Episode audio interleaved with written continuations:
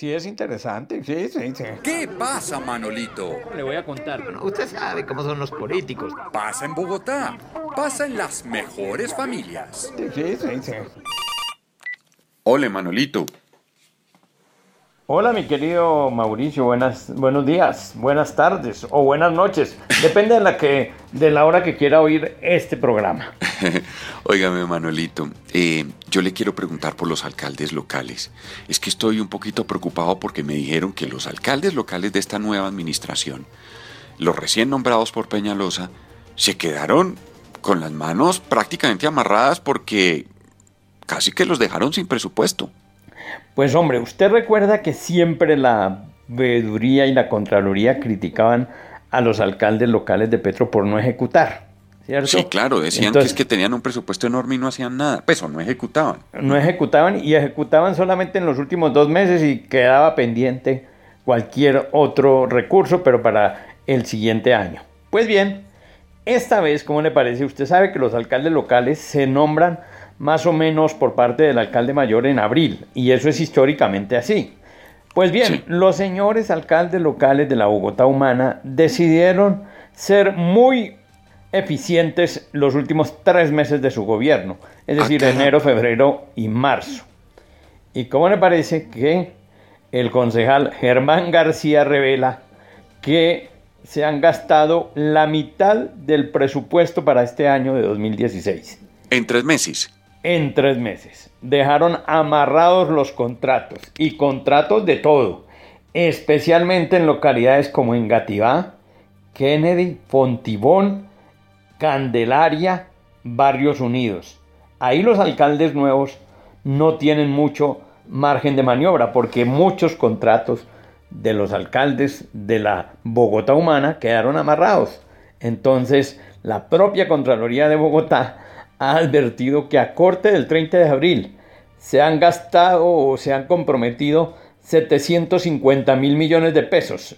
¿Usted recuerda cuánto vale más o menos el presupuesto de las alcaldías locales? Mil, un billón cuatrocientos mil millones de pesos. Ahí está la mitad del 50%. El 50%, claro. En unas localidades se gastó más del 50%. Hasta el 56%, por ejemplo, en, en Gativá, otros hasta el 78%. ¿Con qué van a trabajar los alcaldes de Peñalosa? Averigüelo, Vargas. O sea, mejor dicho, tienen todo el trabajo del mundo porque hasta, hasta la vacunación de los perros las tienen que mm, firmar ellos. Claro, es que, no, y ¿sabe qué hubo también? Mucha gente, hasta con documentos falsos, porque conozco casos, firmaron, llegaban y decían, ¿a usted cuándo le vence el contrato? Ah, en marzo, venga, venga, firmemos otro por un año más y usted tiene que quedar un año más. Y se tiene que quedar un año más. Mm. Con documentos falsos como en una localidad como Rafael Uribe Uribe. Pero no le voy a decir el santo porque después, ay, ay, que no, que no sé, no, no, no, no, pero ocurre. Ocurre y la situación es bastante delicada para los pobres alcaldes locales, según lo dice este concejal García. Sí, yo sí le quiero preguntar a usted por la labor de la nueva personera, ¿cómo la ha visto? No, esta señora personera yo no sé si es que no sabe dónde está. Y se lo voy a decir por qué. Ella se posesionó antes de la toma del Bronx. Sí, claro. Y ella recibió un informe de las autoridades frente al Bronx, pero no fue al Bronx ella y no fue tampoco incluso funcionarios de ella, eh, estuvieron allá, pero sabe qué es lo curioso. No dejaron entrar a la Defensoría del Pueblo. Y la Defensoría del Pueblo saca denuncias de violación de derechos humanos y ella dice que todo fue perfecto. Entonces, yo no sé si es que esta señora no sabe todavía qué es perfecto y qué no es perfecto, porque con la toma que hubo de los campuches en Monserrate, dijo, ah, es que nosotros enviamos a la personera local, pero no sabemos qué pasó. Uno a las 5 de la tarde, después de una toma de las 8 de la mañana, una personera tiene que saber. Y no hace sino criticar al personero que salió al doctor Ricardo Cañón que dice, ¿para qué se inventó 24 horas? Si eso 24 horas, pues sí, que es bueno, pero ¿qué? Entonces, eh, ahí en centros comerciales y cosas de esas, hay que decirlo. El doctor Ricardo María Cañón por lo menos ponía cuidado. Ella dice que desmantelaron la Oficina de Derechos Humanos, pero derechos humanos es cuando usted está mal de salud y el señor Ricardo María Cañón, de en cabeza del mismo, él iba a atender las situaciones para la gente en los hospitales. Esos derechos humanos, pero la señora no entiende. Y sobre todo, hay unos concejales que le tienen unas ganas.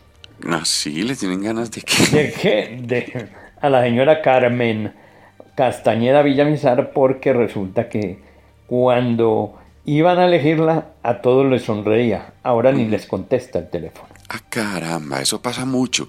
Pero, No, Manolito, pasa. dele un compás de espera. Es que no lleva ni un Eh, mes. pero ¿qué vamos a esperar, hombre? Uno tiene que empezar a trabajar. Es como si a mí me dicen, vea, lo contratamos para que haga esto, pero espérese que lo haga bien. No, eso tiene que empezar bien desde el principio, si no...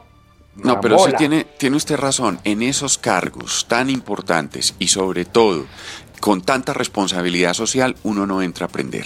Uno no entra a aprender y ella, que es personera y debe ser una mujer muy importante, como abogada, como todo lo que quiera, ella tiene que saber dónde está parada, porque para eso se hizo elegir, o si no, ¿para qué concursó? Bueno, Manolito, usted está muy duro hoy. Más bien le dejo a que pase su amargura solito. No sé, veste. La amargura. Ah, me hizo acordar de, de, de una canción de salsa. Amargura, te- que a veces se va, mejor dicho, me voy. Chao. Hasta luego, Manolito. La nuclear.